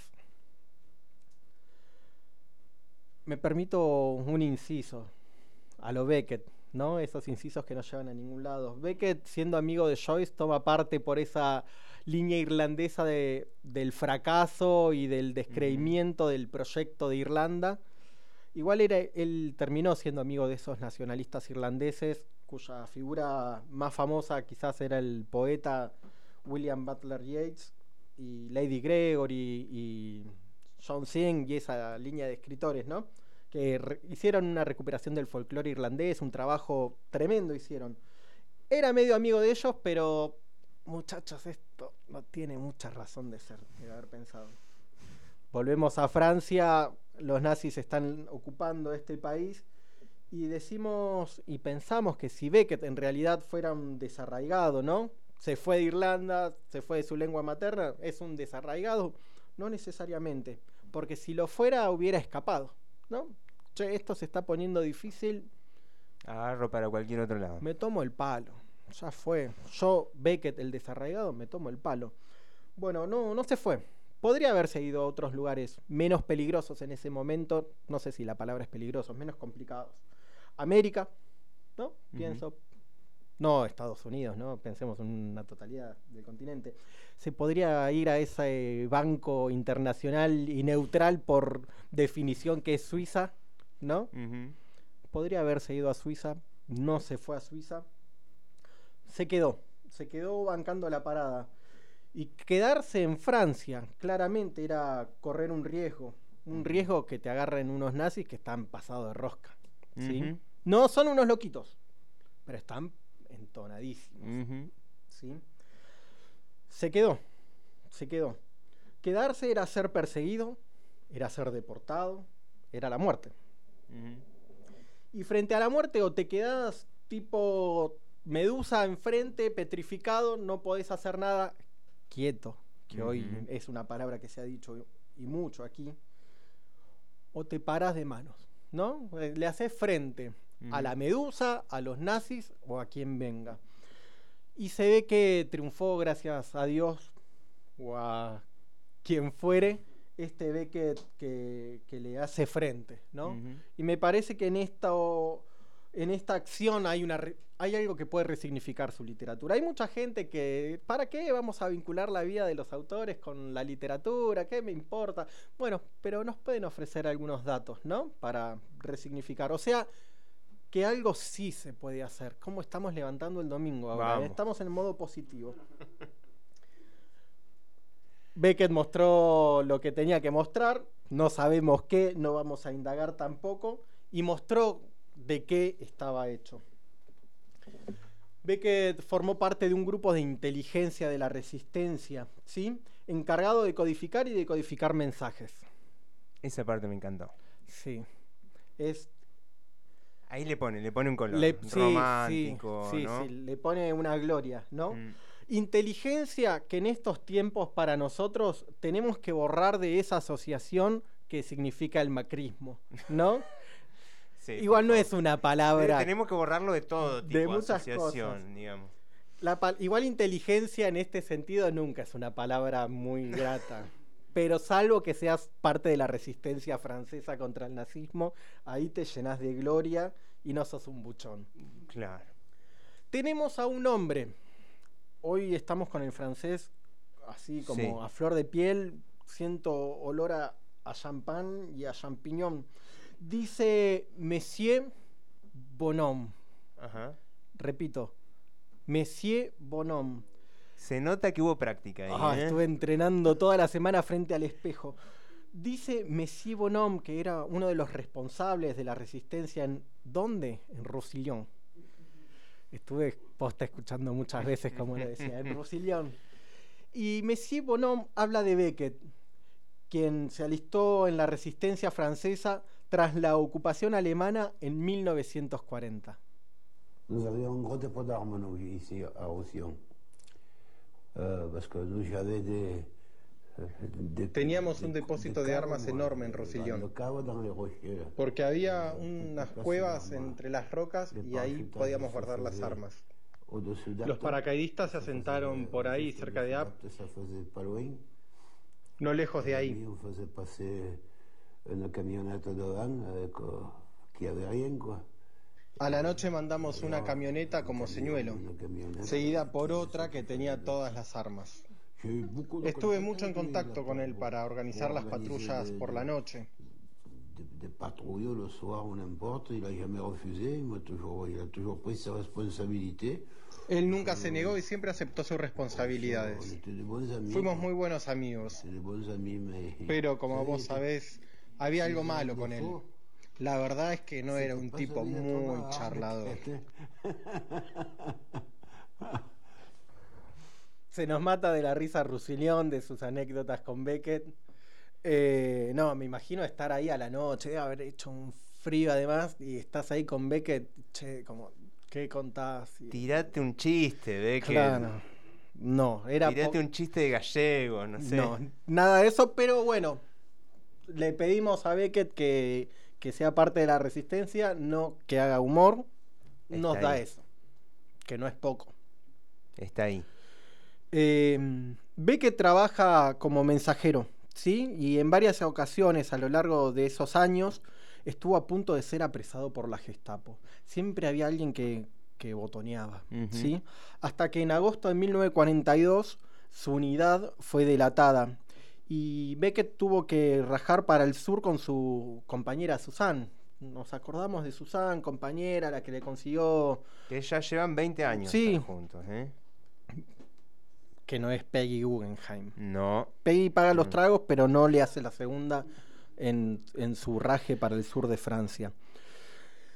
Tras múltiples peripecias, caramba, qué frase. Tras múltiples peripecias, ambos, Samuel y Susan, se, refugi- se refugiaron en la pequeña villa de Roussillon, en el departamento de Vaucluse, Costa Azul, digamos mejor.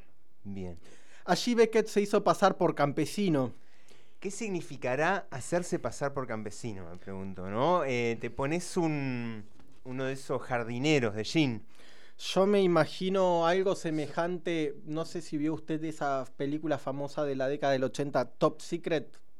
Ay, la he visto, pero en los 80. En los justamente, 80, así bueno. que no, no. Me imagino una cosa así, como esos campesinos de la resistencia, ¿no? Mirá. Que están allí. Bueno, nos fuimos al diablo. Dice que allí Beckett se hizo pasar por campesino, habrá usado boina, habrá tocado el acordeón, ¿no? Sí. o algo por el estilo. Y continuó apoyando la resistencia almacenando armas en el garage de su casa. Iba a decir garaje, pero si estamos en Francia nos permitimos el Sí, garage con, sí. con seguridad. No aflojó el tipo, se fue y se fue caminando. Hay algo también en esto, ¿no? De los tipos que se van caminando largas distancias. Pienso en Herzog también, que se fue caminando de, de Alemania a Francia, cruzó los. ¿Qué son los Pirineos? Esto, pregunto en voz baja. No, no, me ¿Son los. Pirineos los que cruzan? Los Bueno, Alpes. Los. Qué bestias. Creo que, bueno, no importa, cruzó esa cadena montañosa, eh, por- no sé si se moría un amigo o algo por el estilo. Digo, esta, me Mm, voy, Está épica. me voy, Mm. ¿no? Hay una épica en la caminata. Sí. Las procesiones también, Sí. ¿no? Machado tiene una historia justo antes de su, de su muerte. eh, va él con su madre viejita, viejita, se escapan de España a Francia, van caminando, hacen una gran cantidad de kilómetros caminando eh, y llegan a un pueblito de, de Francia, eh, Collioure, donde finalmente muere Antonio Machado en un hotelucho eh, y donde muere también su madre. Bueno, me hizo acordar al argumento de la película Madre e Hijo, ¿no? La del muchacho que lleva a su mamá, que no pasa nada tampoco, pero bueno, en fin, nos fuimos por una diagonal. fuimos, fuimos. Volvamos. Eh, decíamos, durante esos dos años que Beckett estuvo en Roussillon, ayudó indirectamente al maquis. Yo desconozco qué es el maquis. Asumo que no es el árbol. No. En sus operaciones, debe ser como el, re- el responsable, en sus operaciones de sabotaje a través de la zona montañosa de Vaucluse. Si bien en raras ocasiones se expresaría después al respecto. Esto me parece que está bueno, ¿no? Un tipo que podría haber cha- sacado chapa. Sí, yo, eh, toda su vida, sí, ¿no? Yo de la resistencia y que le guardaba las armas y, hacer su li- literatura incluso a partir de ahí. Sí, que premios, ¿no? Está bien, ganó el Nobel, joya, pero podría haber sacado chapa. Mm. Modesto, me, esto es un, algo que me gustó y mucho. Y dice el texto que aquí fue donde escribió su, no- su novela Watt. Esto lo tomamos de una página que se llama Arrenzafe. Que no creo que sea Arrensafe, pero es Arrenzafe. Dice, en 1945 está terminando la guerra, terminó la guerra por ahí. Regresó a Dublín durante un breve tiempo. ¿Sí? Eh, allí volvió a desempeñar labores humanitarias. O sea que había una conciencia, no solamente era que la situación lo, lo puso ahí, ¿no? Dije, bueno, está bien, soy parte de la resistencia, no me queda otra. Trabajó como intérprete para la Cruz Roja. No sé a qué interpretaría, ¿no? ¿Será a los campesinos irlandeses que hablaban gaélicos? No sé, pero estoy pensando Bueno, el en voz tipo igual alta. manejaba seguramente varios idiomas. De movida el francés. Claro. Eh, sí, no, era un desquiciado, ¿no? Lo- la cantidad de idiomas que manejaba. Durante su estancia en Francia le sobrevino, al parecer, una revelación en la habitación de su madre. ¿Y dónde van a ser las revelaciones si no es en la habitación de la madre? ¿Qué, qué, qué onda? Esa, a ver, em, ¿por qué ese detalle, no? En la habitación de la madre. Y porque es un lugar central de la casa. Eh, y allí comprendió Beckett cuál sería el rumbo de su literatura. No sé qué pasó ahí.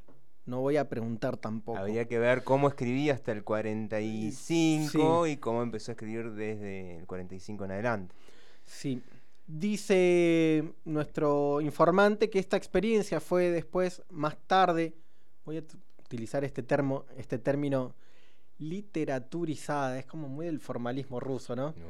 Oh, en la obra del teatro La Última Cinta. Y estamos llegando hacia el final, no solo del mundo entre comillas, sino del mundo de Beckett. ¿Sí? Y tenemos algunas obras por ahí dando vueltas. Tenemos estas obras posterior a la revelación. Bebe solo. Bufa, quema, fanica, revienta solo. Como antes. Los ausentes están muertos, los presentes apestan. Saca tus ojos, vuélvelos hacia los juncos, sin ojen a los perezosos. No vale la pena. El viento y el insomnio.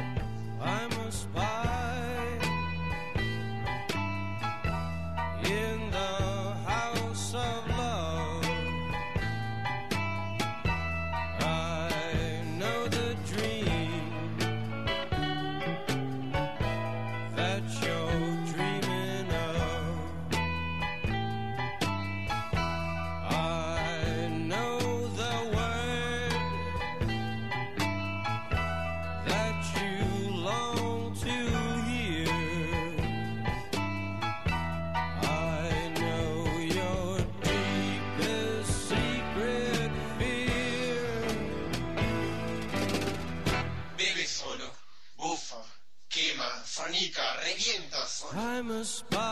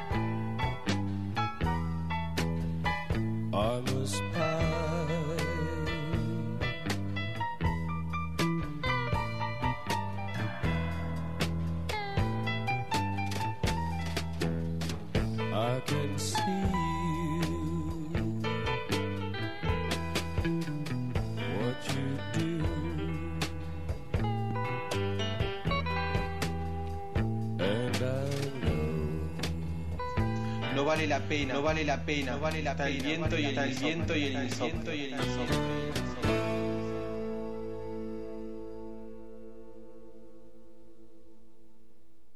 fuera en este mundo, este mundo algo insignificante. Detrás de, antes de tiempo, Lugub, ¿qué? ¿Muchacha? Sí, insignificante muchachita. En esto fuera y en esto, antes de tiempo, lúgubre agujero llamado, mm, llamado, no importa, padres desconocidos, inaudito. Él, tras haberse evaporado, fino aire, no antes de abrocharse la bragueta. Ella igual, ocho meses después, casi hasta el tic, por tanto, no amor, evitó eso. No tanto amor como normalmente descargó en el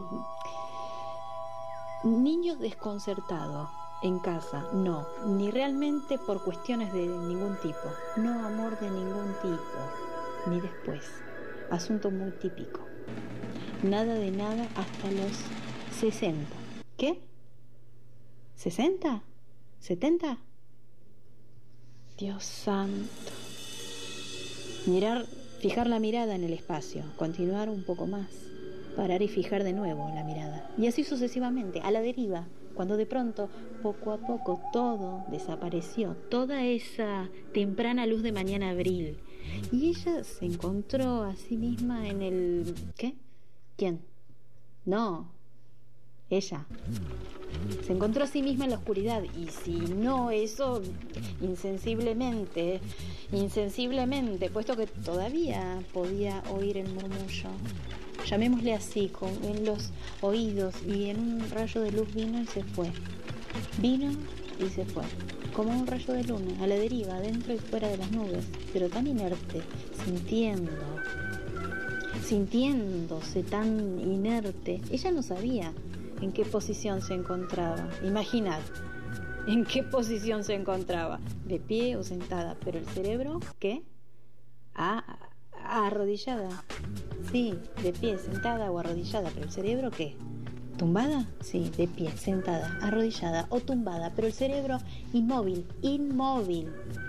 De algún modo, puesto que su primer pensamiento fue, o mucho después, brusco, destello, surgido de tal modo que tuvo que creer, con nosotros abandonados, en un misericordioso... Dios.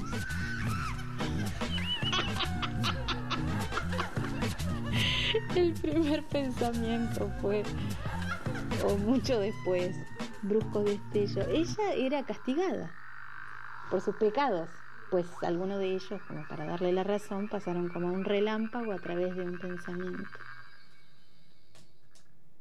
Seguimos en el mundo, entre comillas, son las 7 menos cuarto de la tarde de este domingo. Continúa avanzando la tasa de suicidios en el hoyo en la comarca y gracias a internet también en el resto del planeta. No es culpa nuestra, es de la pandemia. Eh, ahí escuchamos a Natalia Arturo, compañera, amiga, y eh, ella es dramaturga y es actriz también. Y evidentemente lo tiene a Beckett, lo tiene por ahí. ¿eh? Eh, extraño texto, muy extraño, un personaje femenino, ¿no? Que va eh, con, con, alguna problemática del tipo del lenguaje, con alguna cuestión con el lenguaje ahí, ahí ¿no? Con la, con la posibilidad de hablar, de decir, de expresarse. Y después viene una segunda parte en la que este personaje parece que logra eh, descargar eh, una cantidad de, de palabras hacia el, al, un chorro. un- Una verborragia, una verborragia. tremenda. Eh, experimentos. Sí, tenemos a un Beckett que está experimentando con este lenguaje que, repetimos, es un- una cosa, es un límite, es una, un lenguaje que no nos da certezas, nos aclaraba hacía un rato Natalia que no hay posibilidad del símbolo, entonces no significa nada. Estamos en los últimos días de Beckett, ¿sí? Ya ganó el premio Nobel, ya le hizo el aguante a los nazis. Y estamos en el año 1989 y Susan muere el 17 de julio. Se cumplió hace dos días. Un, aniversario de la muerte de Susan. La saludamos aquí eh, y vaya nuestro homenaje por hacerle el aguante a Beckett también, ¿no? Por saber bancarlo y, Hay que bancar a Beckett, ¿eh? y haber luchado por su obra también, ¿no? Claro, porque fue la que logró eh, que al tipo lo publicaran las primeras veces, al menos. Después ya lo, logró como cierto estatus, pero se ve que la tuvo que remar. Hay que remar, hay que Sí. ser, ¿eh? Em, escritor del absurdo. Sí, y hay que ser la esposa del escritor del absurdo. Así que nuestro más profundo homenaje y, y nuestros cariños para Susan. Muere Susan, decíamos, el 17 de julio y al toque eh, de la muerte de, de Susan muere Beckett el 22 de diciembre de 1989. ¿Sí? ¿Cuáles son? Cinco meses después. Dicen muchos, dicen muchos, es, no dicen nada, ¿no? Dicen muchos, es una generalidad. Sí, así empiezan muchos titulares de. Clarín, por ejemplo. Dirían, dicen muchos que los diálogos absurdos de las obras teatrales de Beckett son casi transcripciones de las conversaciones que tenía con su esposa. Y si era un campeón del silencio, y bueno, evidentemente Susan tenía alguna habilidad para descifrarlo. Eh, se casaron ellos en 1963 y vivieron juntos 50 años. Es un paquete, ¿no?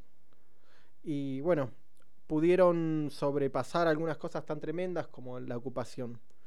Y hay un detalle, perdóneme mi sensibili- sensibilismo, sensiblería. Están enterrados juntos en el cementerio de Montparnasse con una sencilla lápida de granito en su tumba. Sí, a mí me queda, ¿eh? Me queda picando también esta, estas, hay algunas especies de animales, como los teros, por ejemplo, que crecen en pareja, viven en pareja y, y mueren juntitos.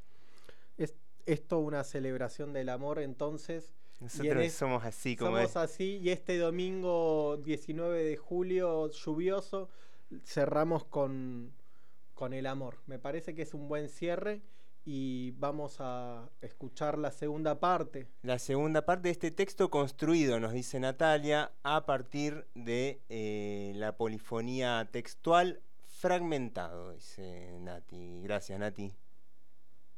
¿Qué? ¿El murmullo? Sí, siempre el murmullo. Llamémoslo así, todo esto al mismo tiempo. Imaginad el cuerpo como ausente, solo la boca, labios, mejillas, mandíbula. Nunca. ¿Qué? ¿Lengua? Sí. Labios, mejillas, mandíbula, lengua.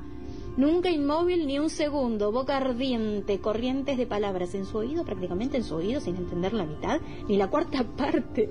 Ni idea de lo que está diciendo, imaginad, ni idea. Ni idea de lo que está diciendo y no puede parar, imposible parar. Ella que un momento antes, un momento, no podía articular un sonido, ninguno, ningún sonido de ninguna clase. Ahora no puede parar, imaginad, no puede parar la corriente y todo el cerebro suplicando, algo suplicando en el cerebro, suplicando a la boca que pare.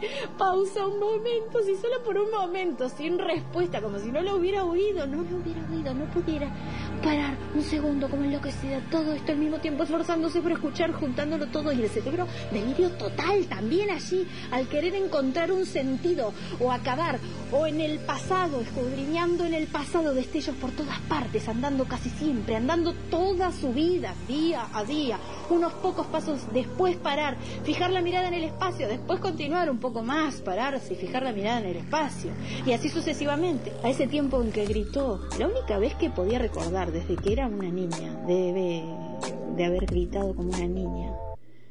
Tal vez no. No es esencial para vivir. Solo el grito del recién nacido para conseguir moverse. Comenzando a moverse en círculos como un rayo de luna, pero no, todo es lo mismo. Mirar eso también, ¿eh? Rabillo del ojo, todo eso al mismo tiempo. No puede continuar. Dios es amor. Será purificada de regreso al campo. Sol de la mañana, abril, la cara oculta de la hierba, nada a no ser las alondras, así sucesivamente, sorprendiéndose en el vacío, esforzándose por escuchar palabra casual, darle algún sentido, el cuerpo como ausente, solo la boca como enloquecida, sin poder parar, imposible parar, algo que ella, algo que ella debía, ¿qué? ¿Qué? ¿Quién? No, ella, algo que ella debía, ¿qué? El murmullo, sí, siempre el murmullo, sordo griterío en el cráneo y el rayo indagando alrededor sin dolor. Después, brusco destello. Quizás algo que ella debía, debía decir, podría ser algo que debía decir, algo insignificante antes de tiempo, lúgubre, agujero, sin amor, evitó eso sin habla toda su vida, prácticamente sin habla. ¿Cómo sobrevivió? Aquel día ante el tribunal que tenía que decir en su favor culpable o inocente. Póngase en pie la acusada. Responda la acusada. De pie allí, fijando la mirada en el espacio, la boca entreabierta como siempre, esperando ser llevada afuera, contenta por la mano en su brazo. Ahora esto, algo que ella debía decir, podría ser algo que diría, como, ¿cómo era? ¿Cómo? ¿Qué? Una y otra vez los 70, algo que ella misma no conocía, no lo reconocería si lo oyera. Después perdonada.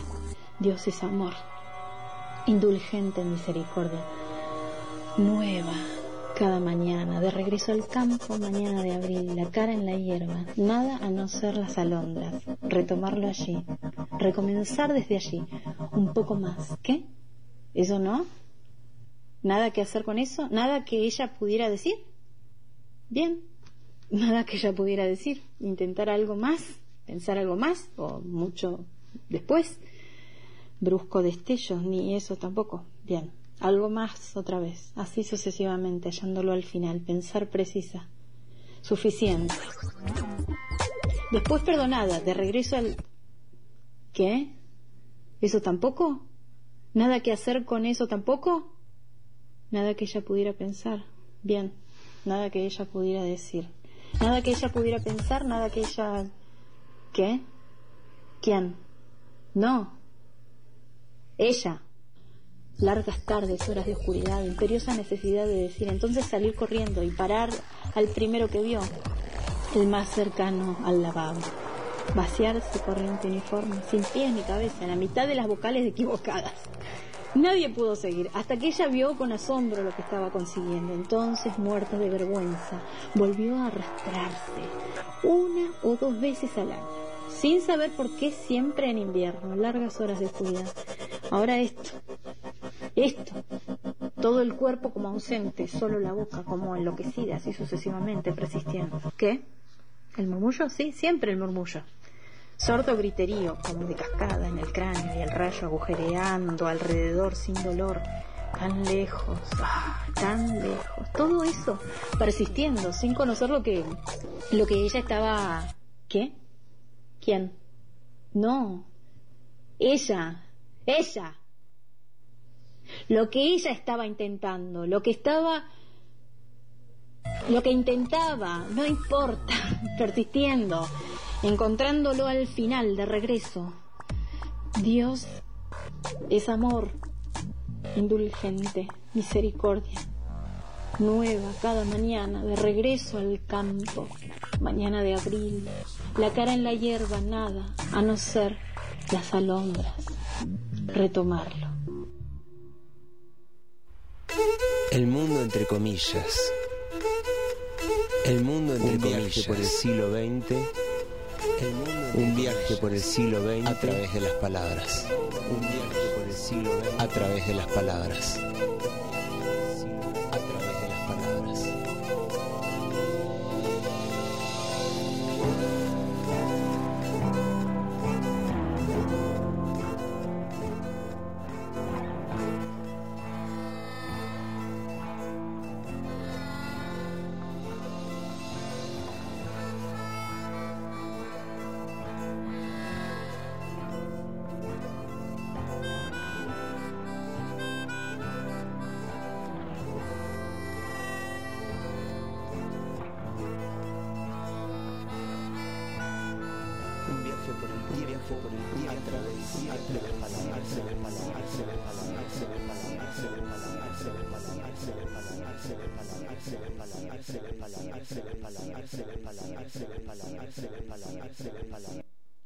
7 de la tarde, casi 7 menos 4 minutos, y se nos fue el programa, increíblemente, ¿eh? Se nos fue de las manos, ¿no? Se nos, en todo sentido, se nos fue de las manos.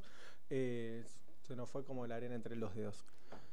Así es, nos vamos retirando de este programa dedicado a Samuel Beckett, agradeciéndole por supuesto a toda la gente que ha participado, Martín que nos ha mandado mensajes, Natalia que estuvo escuchando y toda la gente que anduvo por ahí por Instagram, por la 97.3 y por eh, el- la aplicación de la red de enfoques. Bien, y para retirarnos en esta búsqueda de Beckett, también queríamos recuperar a, ya que le hicimos un homenaje a Susan, no queríamos dejar de hacerle un homenaje a Rosario Blefari, que falleció hace dos semanas.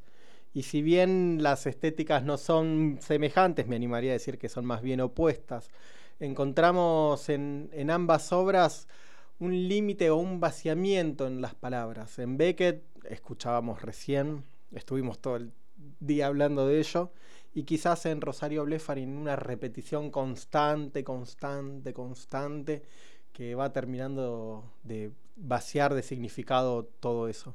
Así que bueno, muchas gracias Martu por todo. Por todo me refiero a todo lo que ha sucedido hoy y lo que hemos bebido también. Muchas gracias Gonzalo y nos despedimos hasta el próximo domingo.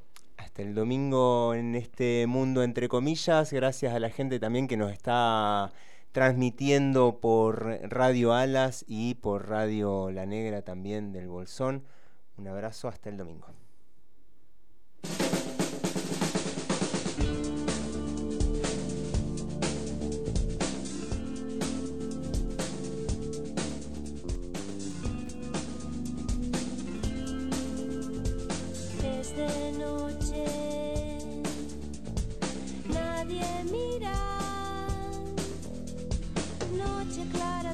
Que celeste no azul oscura.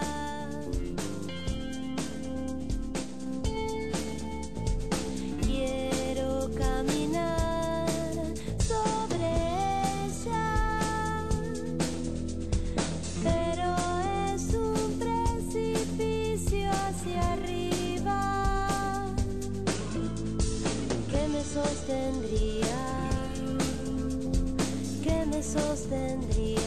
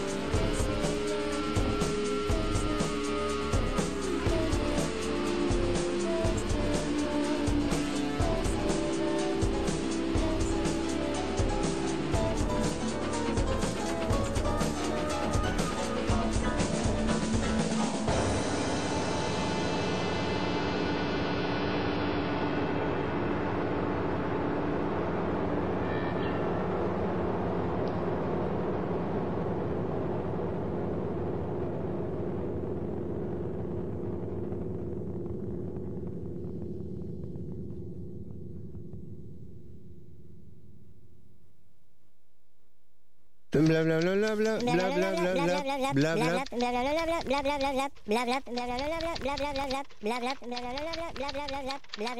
y cerramos comillas. Así cerramos comillas hasta el próximo domingo.